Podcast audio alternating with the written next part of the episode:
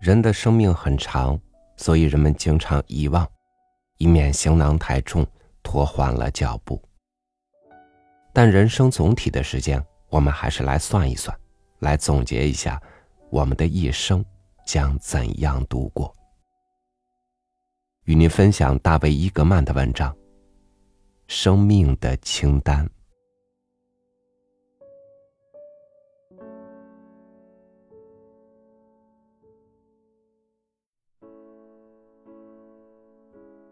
在来世，你会重新经历一遍你生前的生活。不过这次，所有的事情要重新调整。过去生活中相同的经历和感受，都会被放到一起。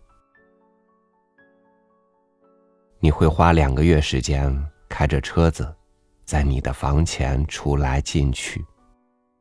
会花七个月的时间。享受幸福，你会沉沉睡上三十七年，双目紧闭。你会用七个月的时间坐在马桶上胡乱的翻看杂志。你会一次经历完所有的痛苦，那是整整二十七个小时的艰难时光。骨折，撞车。皮肤割裂，婴儿降生。可一旦你能熬过去，其余的重生就不会再受这种苦痛的煎熬。然而，这并不意味着余下的生活都是甜甜美美。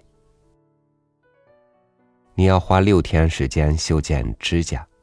十五个月的时间寻找丢失的物品，十八个月的时间用来排队，两年的时间用来打发无聊。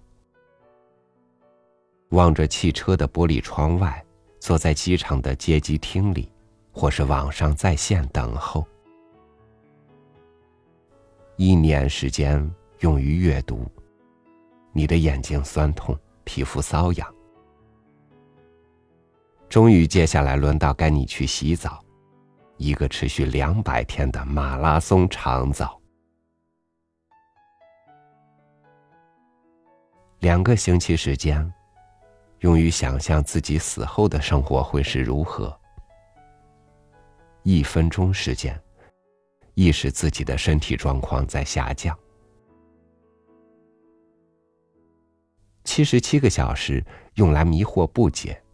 一个钟头时间用来感觉自己忘掉了某人的名字，三周时间用于认识到自己错了，两天时间用来撒谎，六个星期时间用来等候红色交通信号灯，七个钟头时间用来呕吐，十五分钟时间。用来感受单纯的快乐。三个月时间用来洗衣服，十五个小时用来签名。两天时间用于系鞋带，六十七天时间用来感受心碎的滋味。五个星期时间开车迷路。三天时间用来计算该给酒店多少小费。五十一天时间决定穿什么衣服，九天时间来假装你也明白别人在谈论什么，两个星期时间在用手点钞，十八天时间在电冰箱里面找东西，三十四天用来期盼，六个星期时间在看商业广告。四周时间，坐在那里考虑是不是有该做的事情。三年时间在吞咽食物，五天时间在捣弄衣服的纽扣和拉链。四分钟时间在考虑，如果现在经历的事情可以重新调整一下次序，生活将会是如何？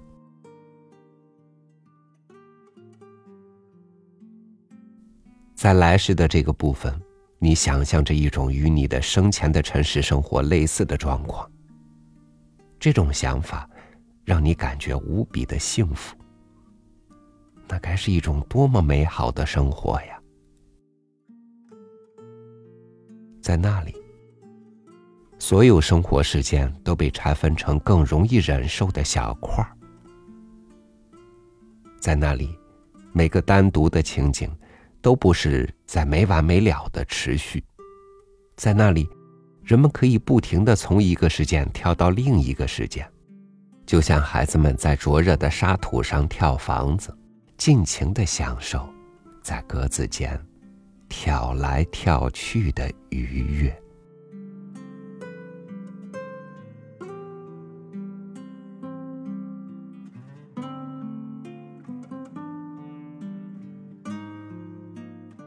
有人常说，如果生命能重来会怎样？还不是一样吗？可能更难。时间的意义在于你用它做了什么，而不是时间本身。最后。祝愿电波另一端的你，能够拥有一张漂亮的人生清单，从而此生无悔。感谢您收听我的分享，我是超宇，晚安，明天见。